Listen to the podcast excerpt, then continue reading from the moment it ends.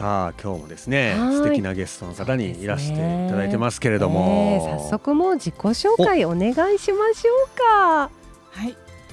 えっ、と体内記憶教育協会の講師させてもらってます坂口文子です。今日は大阪から来ました。大阪からえー坂口さんはい、ふみこさん、ふーちゃん、ふーちゃん。ふーちゃんなんですよね。はい。実は私あのとってもよく知ってる方でですね。直子さんがじゃあはい、今日おね招きお誘いさせてもらいましたね。うんふーちゃんと私の出会いといえばね、もう遡ればはあでも約1年前か。約1年前。なんかね、うん。本当に何十年も前からのね、前からの知り合いのような、えそう。そんなもんなの？いや約そうなんです1年前なの？今日で確か三回目ぐそうらいじゃない？3度目ましたぐらいなんですけど そしてそうなの。出会いもあの東京赤坂 TBS 前のねそうそう。私たちあの実はプロのコーチでね勉強をしておりましてコーチングの？コーチでねふーちゃんも私もずっと勉強しておりまして同じ勉強会の仲間ということで出会ってそしてその東京のど真ん中でですね、うんうん。はじめましてあなたどこに住んでるの？私今日鳥取県から来ました。え？って。うち主人が大山住んでんの？みたいな話かあら。これはなんかねええ。盛り上がるパターンです盛りね。それね上がってましたよへね。ー。まあ、ご主人うん。があの大山に住んでいらっしゃる話はちょっと後半に取っといたとして、うんうん。ね。はい、そもそもふーちゃんこの体内記憶教育協会。それそれ、ね。僕も気にな初めて聞きました。うん。教えて教えて、これどういう、あうん、あの実は私もう学校卒業してからずっと建築の仕事をしてたんですね、はいはい。もう20年以上。うん。で母を見とったのが、まあ、5年ほど前、えで母の看取りのね、うん。亡くなり方がもうそれは素晴らしくって。ほいほい。すごく歓喜の中旅立てた。で私水中出産体験してんですけども、うん。子供たちさんに水中出産で。で子供たち産む時と、うん。母亡くなる時と同じような感覚だったんですよ。え人がその亡くなる時と生まれる時とは？だから一緒なんだわって思いながら、うん。で割とひ人が亡くなる死って言ったら悲しいとか、そうそうそう。辛いとか、ねそういうイメージなるじゃないですか、ううん。んいやそうじゃなくて生まれてくるのと同じように喜びの中死ねたらそんな素晴らしいことないよなって。でこれどうやって伝えていったらいいんだろう、うん。こんな仕事伝えられるような仕事できたらいいなって思ってる時にその産婦人科の池川明先生がええ。体内記憶協会っていうのをはい立ち上げましたっていうのを聞いて、うんうん私すぐにね、うん。先生になりたいって。うん。事務局に電話したら、まず基礎講座を受けてください。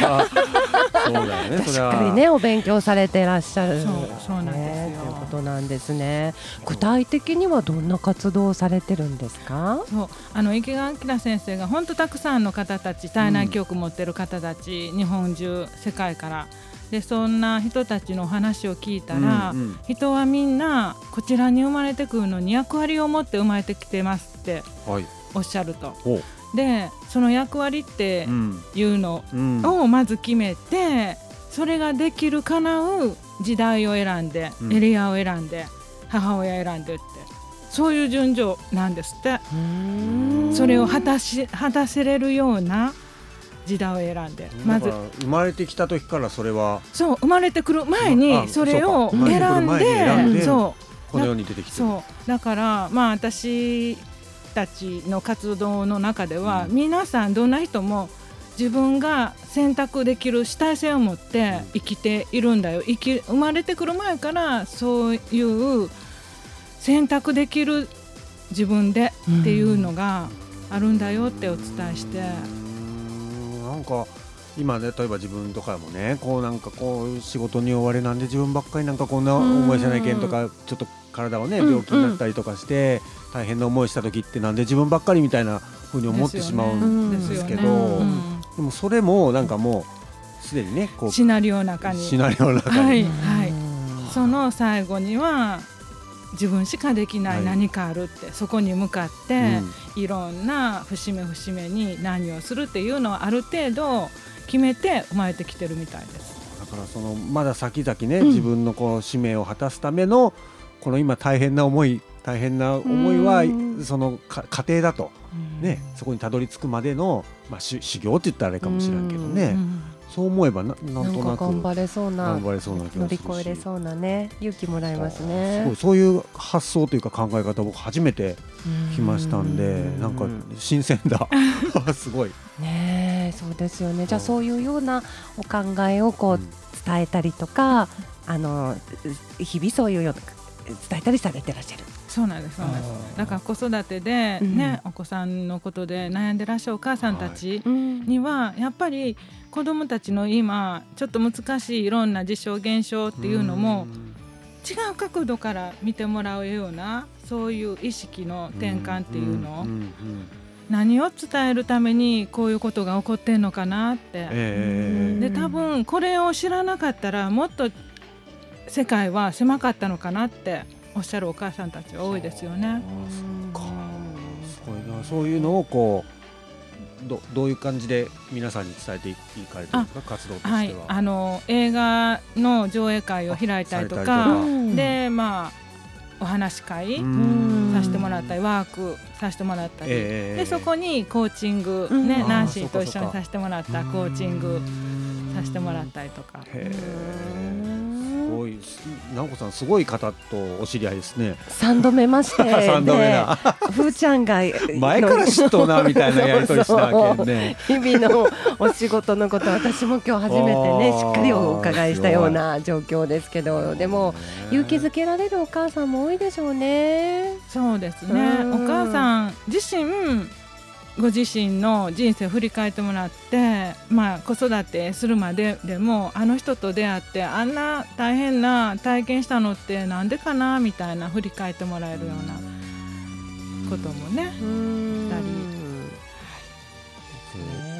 ちょっとうちうちの妻もねやっぱう今ん子育て小学校3年生と年長でね、そんな感じなんですけどちょっとなんかは話ねね。聞きたいね一緒にねなんかね。うんやっ。ぱ母親はもう1年生ですからね。本当戸惑うこともいっぱいあるしなんかこれは私自身が感じてたことなんだけど子供に何かあるとあ母親の私が至らなかったせいだってついついねうん。自分を責めてしまう時期っていうのもすごくあったからそういう時期にふーちゃんと出会えてたらもっとまた違う心持ちでね子供と接することができたかななんて思ってました。結構でもナンシーもうん。子育てされてる中で、子供たちから教わることって多くないですか、あそうね、本当。あったあった、うん、気づかされました。うん、そういうことを大事にされてらっしゃるんですね。うん。いやそういうねうん、こう坂口さんですけれども、うん。ちょっとここでね坂口さんが選ばれたこう今日曲を流したいと思うんですけども今日選ばれた曲はどんな曲ですか？はいあのーデフテックの「ゴールデンエイジ」これはどうしてこの曲？あの歌詞の中にもあるんだけれどもどうしてわざわざねこんな辛い大変な時代を選んで僕たちは生まれてきたんだろうって、うんうん。でそれもやっぱり役割何か果たすために。でなんか恋愛したりする話もすごく大切で素敵なんだけれどももっとすごい話あるよね。そんな話してみようよっていうような。んさっきねずっとおっしゃられたこととなんか重なる感じですよね。じゃあもう一度曲紹介お願いします。はい、ではデフテックのゴールデンエイジ。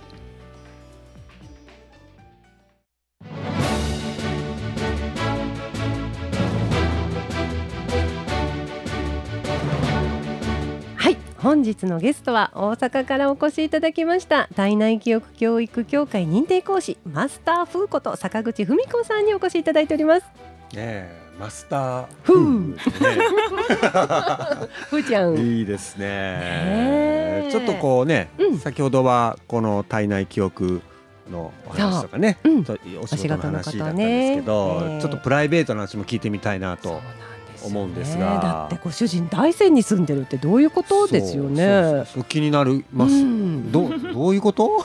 どんなことがきっかけで？あのもう15年ほど前なんですけども、なんかね森の中で住みたいよねはい。って言ってて、うん。でまあ大阪で住んでたものですから、うん。どうしても森山って言ったら信州の方に目が行ってしまう、はいはい。うんうんでその辺りで探してたけれどもやっぱり時間かかるんですよね。6時間ぐらい。ああそっか大阪からの移動なんですそう距離ででじゃあもうちょっと手前で岐阜とかって。ううんなんか違うよね、うん。でずっとあのアウトドア大好きで、はいはい。キャンプであちこちにね、ええあの旅あしていろいろ行かれたそう行ってて。でヒルゼン大山もね何度か行ったりしてて、うんうん。じゃあちょっと逆を向いてみよう、東の方じゃなくて西の方を向いてみようと。うん。そう全く逆の方、うんうん。で行ったらこんなにいいとこだった？今までそのキャンプで何度か来てるんだけれども、海も近いし、はいですごく利便性があるというか、うんうんうん。街もうん。ね、そうね。近いし、米子の町便利だもんね。めちゃくちゃ便利。でね。大山に決めちゃったんですね。確かにねこう信州まあアルプスがあってね、うん。山はあってすごい雄大だけど海はないもんね。ね。そう思うとね山もあり海もあり温泉もあり。本当に。で食べるものも本当に美味しいですし、うんお人もすごくいいんですよそうね。そうね。ねだからなんかギュッとこうね。そう。凝縮凝縮されてますよね。そう。そうギュッとね。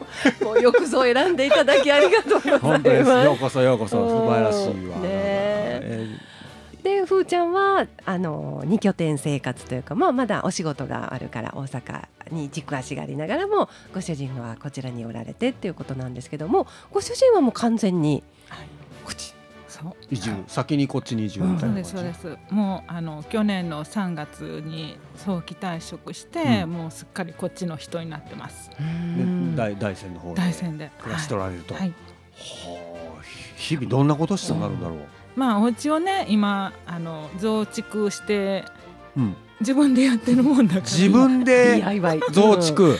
そうそうそうすそう。ごい、そうなんですでナンシーにもね、うん。一度工事中のね。うん。お邪魔に行ったの。あ行ったことある、ね。そうなんあー確か去年の秋ぐらい。そうよね。今もそんなに変わってない。でもあのそれこそストーブが薪ストーブがねきましたうんね来たとか。えーじゃあもうゆっくりゆっくりご主人さんの好きなペースでコツコツコツコツそう。されとられると。私はねまあ月に1回2回こちらに遊びに来るんだけれどもあれ2週間経ってるけど一体どんだけ工事進んでる もうしっかり大阪で働いてきたからこっちではゆっくりねゆっくりと、ね。そういう時ね間の使い方というか、過ごし方というか、なんかねうん鳥のさえずりのね音でうん。目が覚めて、うん。夜は暗くなったら寝るってもうすごく人間らしい生活ができてるのがいいみたいですね。うんそその大阪時代お勤めだった頃っていうのはどんな生活だったんですか？その、ねもう本当に忙しい時は始発そして帰ってくるのは終電。終電間に合わなかったら私が大阪市内まで車で迎えに行くとか、そっかそっかもう通勤電車。もう満員電車に揺られて、ねそう全然別世界だねじゃあこの大山の自然は。そうですよね。どうどうおっしゃっておられますかご主人さんはねこの生活を。いやもう満喫してますよ。私はねやっぱりあの大阪で仕事して、うん。あ今週末こっちに来れるって言ったらワクワクするんですよね。うんうんうんで来たら来たで今日もねずっと大生の感情うんせんかな、うんうんドライブしてて。いいところにお住まいですね。でいつもいつももうね それがセリフになって「だろう？だろう」とかって早くこっちにね移ったらってねいつもやれんですよね。ねえ、もうふーちゃんにとっては見るものがすべて素敵素敵って言ってくださるから私たち私ねずっとこっちに住んでる。私もすごく嬉しくなって、今年結構雪降ったじゃないですか、はいはい。雪かき大変だったよねね。っていう話も、ねえ本当大変だったよねって楽しそうに話してくださるから車出すのにねとかって言って。あそうだよな。これも自然の恵み楽しいことよねと思って。そうかね。何でもやっぱ考え方だ ね。考え方次第だね。そうですよ。そこはもう当たり前に大山があって当たり前に弓ヶ浜があってみたいなね、ううんんだからそのどこがいいとかどこだっていうのはわからないんですよ。贅沢すぎる。贅沢すぎる。だから逆になんかねあ都会に行けば大阪に行けばなんか楽しい USJ があるとかねこっちにないものを都会に求めてしまうんですけど、でも逆にそのね大阪の人は都会にないものをこっちにあねしかないものを求めて自然を求めてこられるってなんかうん。人間って不思議だな。そうですよね。まあね、日本全国ね自然豊かなところたくさんあると思うんだけれども、うん。ここには私たち欲しいものが全て詰まってる、うん。海も山も、はい。美味しいものも優しいお人も で便利でしょ？街もうね。んそうか。じゃあね日本全国の自然の中でも特にやっぱここの米子大山は特別だと。大好き。いや嬉しいねやっぱね嬉しいです言っていただくとね。ね。本なんか当。こうじ自己肯定感が上がるなみたいな。本当。ね、さっきなんかあのバンクーバーにちょっと雰囲気が似てるなんて言ってくださったりなんかするとね。だってね森で住んでて車ちょっと走らしたらもう街に出れてね何でも揃うじゃないですか、うん。海もすぐそばにあって。なかなかないですよこんなところ。日本でも。ないですかね。ないない。だって直子さん。なんか嬉しくなっちゃいますね。ね。本当そねん。なとこ住んでんだと思うとね、えー、そうですよね。そうか。じゃあ今後はじゃあその今たお住まいのお家がどんどんどんどんリフォームされていくのも楽しみにしながらまたいろんな夢もねふーちゃんこちらの方でいろいろお話し会とかも展開したいなんていうね。ちょっとここで、えーうん CM を挟んで、はい。えー最後エンディングに行きたいと思います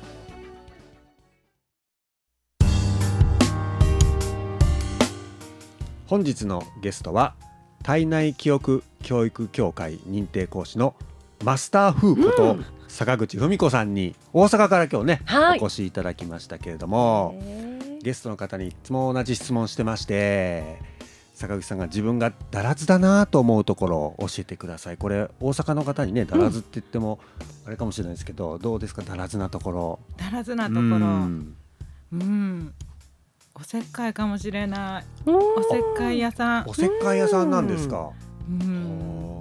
例えばどんどんなえ感じなんだーろ実はう、うん。大阪来る前の日に家の近所をちょっと走ってたりしてたんですけど、豆柴の黒いワンコがなんかあの一匹で散歩してんのよね、うん。散歩というかもうこの子は絶対にうんどっかから脱走してきた子だと思って。はいはいはい。うんワンちゃんがね。うんでもすごい人懐っこい子なんだけれども。でポッとああもしかしたらいつもワンワン吹いてあそこのワンコかなと思って、でピンポンしたら初めてのお家だったんだけれども、おばあさんが出てきて、うん。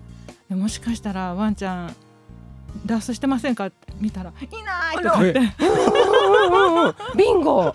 そうそうそう。うん。でおばあさんだったからもう絶対無理と思って、うん。その探してうんうんうんうん回るのはね。で私あのちょうどね万歩計のその何デジタルをもっと増やしたいと思ってたから、ええええええ 任せとけと。そう任しとけ。っ てリードもらってうろうろして。